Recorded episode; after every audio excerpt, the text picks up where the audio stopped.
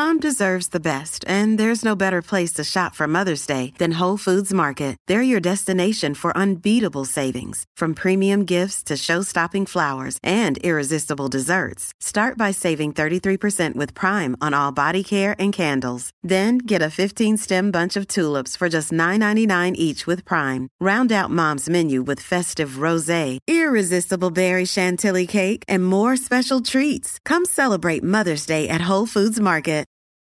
From sponsoring cultural events to partnering on community projects, creating youth programs to supporting first responders, at MidAmerican Energy, caring about our community goes beyond keeping the lights on. It's about being obsessively relentlessly at your service. Learn more at midamericanenergy.com slash social.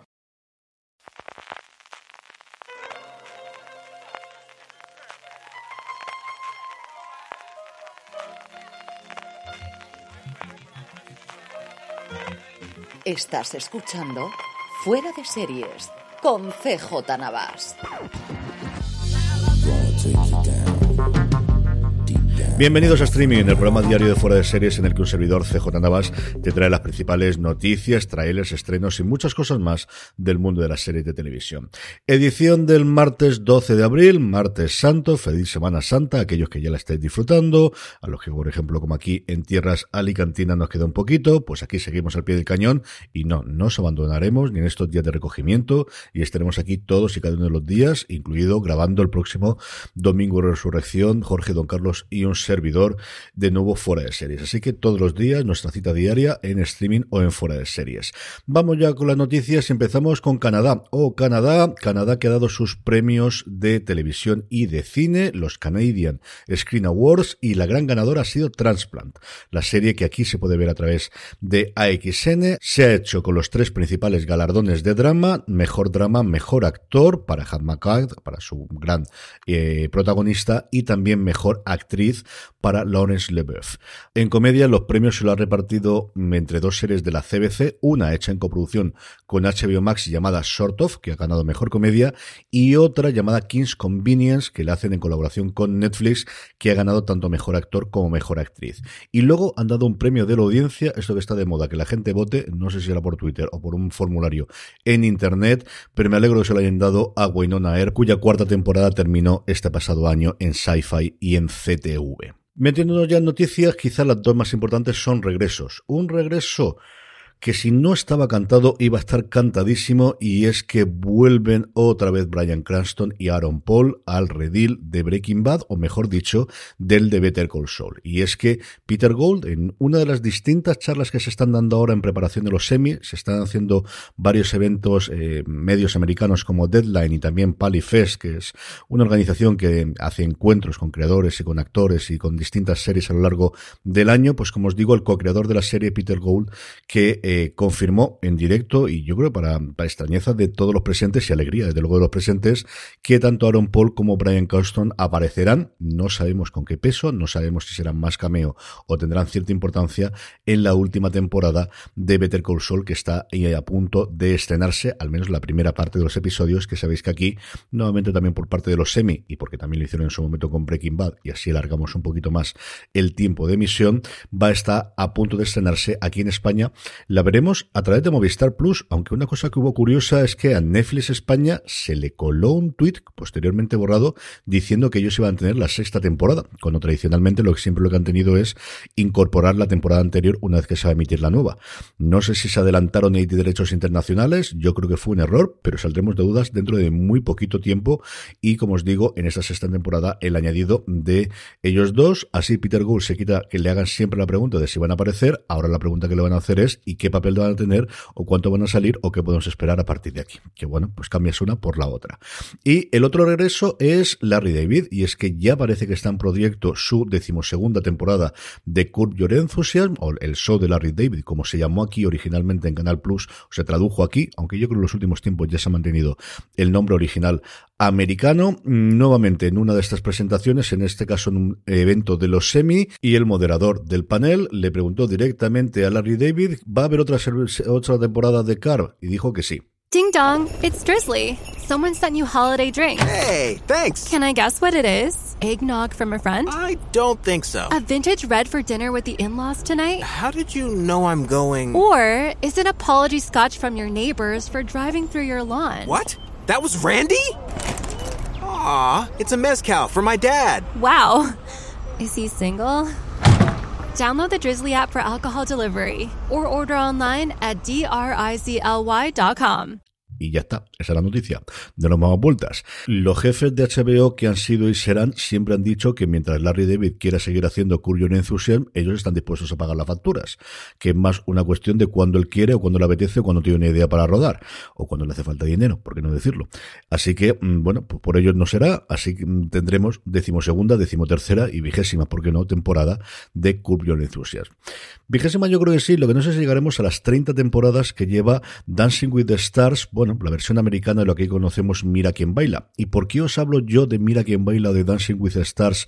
Pues hombre, porque al final es historia de la televisión y sobre todo porque sus dos próximas temporadas no se van a emitir como era habitual en ABC, sino en Disney Plus pasa directamente uno de los programas que fueron durante mucho tiempo de los más vistos en los canales en abierto americanos directamente a su plataforma digital, a su plataforma de suscripción, algo mm, que yo no recuerdo que haya pasado. Aquí tenemos el caso español de A3 Player Premium con eh, Drag Race, que parece que le está llevando muchos suscriptores, aunque no tenemos números concretos de lo que hay, pero sí menos el run run de redes y de la gente que sigue el programa.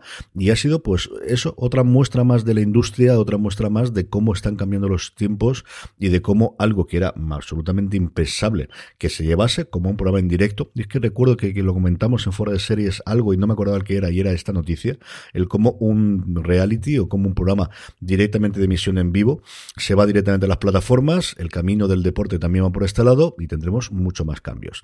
Y siguiendo con industria, dos noticias curiosas. Por una, Netflix que lanza el Super Like, ya podrás decir cuando una serie te gusta con el pulgar para arriba, pero desde esta semana también cuando una serie te gusta mucho, mucho, mucho, mucho, mucho, mucho. Y para eso le podrás dar dos pulgares para arriba. Es el primer gran cambio que tiene la plataforma del gigante rojo en su forma de cuantificar el interés que un contenido despierta en el espectador y vamos a tener ahora tres posibles selecciones. Pulgar para abajo, not for me, pulgar para arriba, I like it, dos pulgares para arriba, love this, con un signo de admiración, al menos en el pantallazo de la versión americana que se ha podido filtrar y que se ha conocido en Variety. No sé cómo lo llamarán aquí en español, pero tengo mucha curiosidad por ver si mm, van a utilizar un signo de admiración o van a hacer como en español los dos, que cada día se nos están olvidando más y no utilizamos el de apertura. Tengo curiosidad por ver cómo lo implementan. Y la otra noticia que quería contaros hoy de industria viene de Lucas Schoen, que escribe en Bloomberg y tiene una maravillosa newsletter gratuita llamada Screen Time, que si no estáis suscritos deberíais hacerlo, en el que recopila todo lo que he escrito en Bloomberg durante la semana, pero con algún añadido.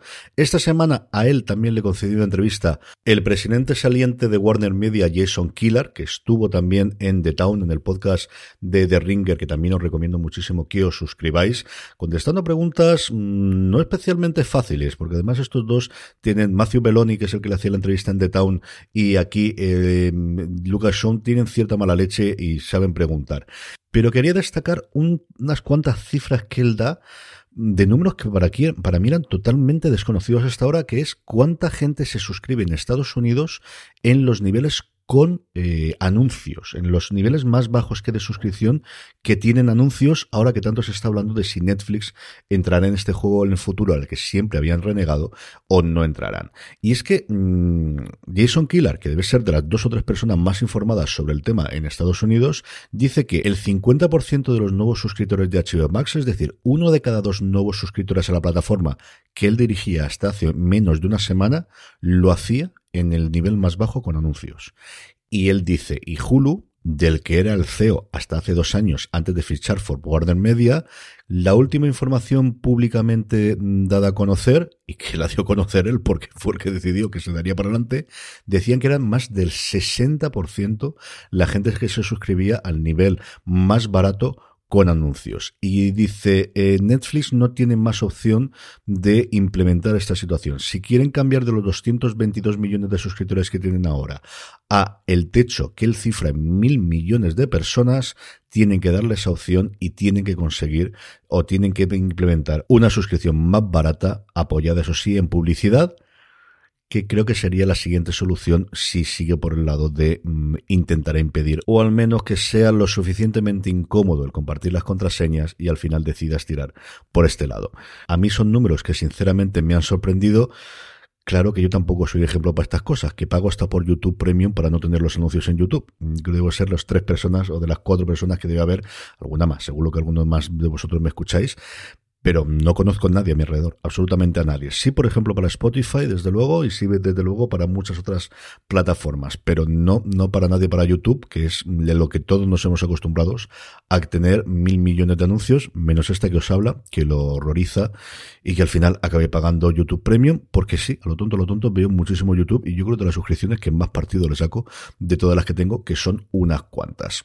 Trailers, la ciudad nos pertenece, We on the City, y me diréis, pero CJ, de esta, de la serie de David Simon, ¿no había salido el trailer ya hace un mes aproximadamente, que además lo pusisteis en fuera de series? Pues sí, eso pensaba yo, pero no. Era solamente un teaser de minuto largo, casi dos minutos, y ahora tenemos un nuevo tráiler que comienza con el personaje de Bernhal, al que veíamos siempre en un segundo plano en el teaser, lo tenemos que decir, primer tráiler anterior.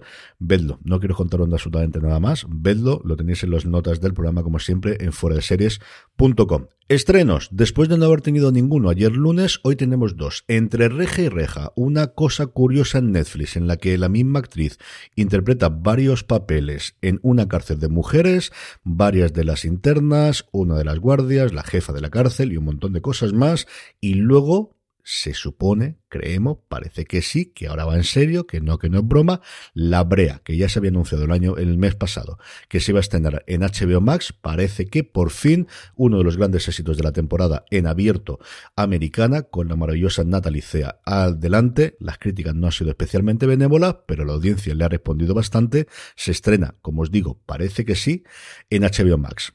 Doblada con subtítulos a sorpresa, ya sabremos mañana, y por último, la buena noticia del día, que pensaría que se me había pasado, pero no, no, es que la he guardado para el final.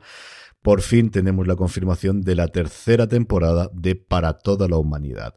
Nos va a llegar el próximo junio, en concreto, el día 10 solo un episodio el primer día. Aquí Apple ha dicho que ya quien quiere verla ya sabe lo que tiene que hacer. Y no vamos a mostrar dos o tres episodios como suele ser habitual el 10 de junio. Un episodio, 10 episodios. En total tendrá esta tercera temporada y para anunciarlo se ha puesto un pequeño teaser de 50 segundos que es totalmente spoiler si no habéis visto las dos temporadas anteriores. No voy a leer el cast porque no es que sea spoilers, pero un poco sí. Si os voy a decir que se une al elenco Eddie Gategui como una visionaria carismática llamada Dev Ayesa. Y de verdad, no os acerquéis aquí a ver el teaser si no habéis visto las dos primeras temporadas, que ahora que pienso yo, ¿por qué no habéis visto las dos primeras temporadas ya de Para toda la humanidad? Una de las absolutas joyas maravillosas de Apple TV Plus que en su segunda temporada despegó muchísimo. La primera está muy bien, pero la segunda es sencillamente sobresaliente. Fue la serie favorita de Alan Semmelweis en el 2019, uno de mis críticos de cabecera que escribe actualmente en Rolling Stone. Y yo, que no soy especialmente aficionado a la carrera espacial, es una cosa que me ha gustado, pero que jamás me ha interesado especialmente. Es una cosa que bien, pero que nunca ni la he seguido ni me ha interesado especialmente. Os puedo asegurar que es una de las mejores series en general y series de ciencia ficción en particular de los últimos tiempos y es que Ronald de Moore sigue siendo mucho Ronald de Moore. Con esto terminamos, volvemos mañana, ya estamos aquí como os digo durante toda la Semana Santa, gracias por escucharme y recordad, tened muchísimo cuidadito.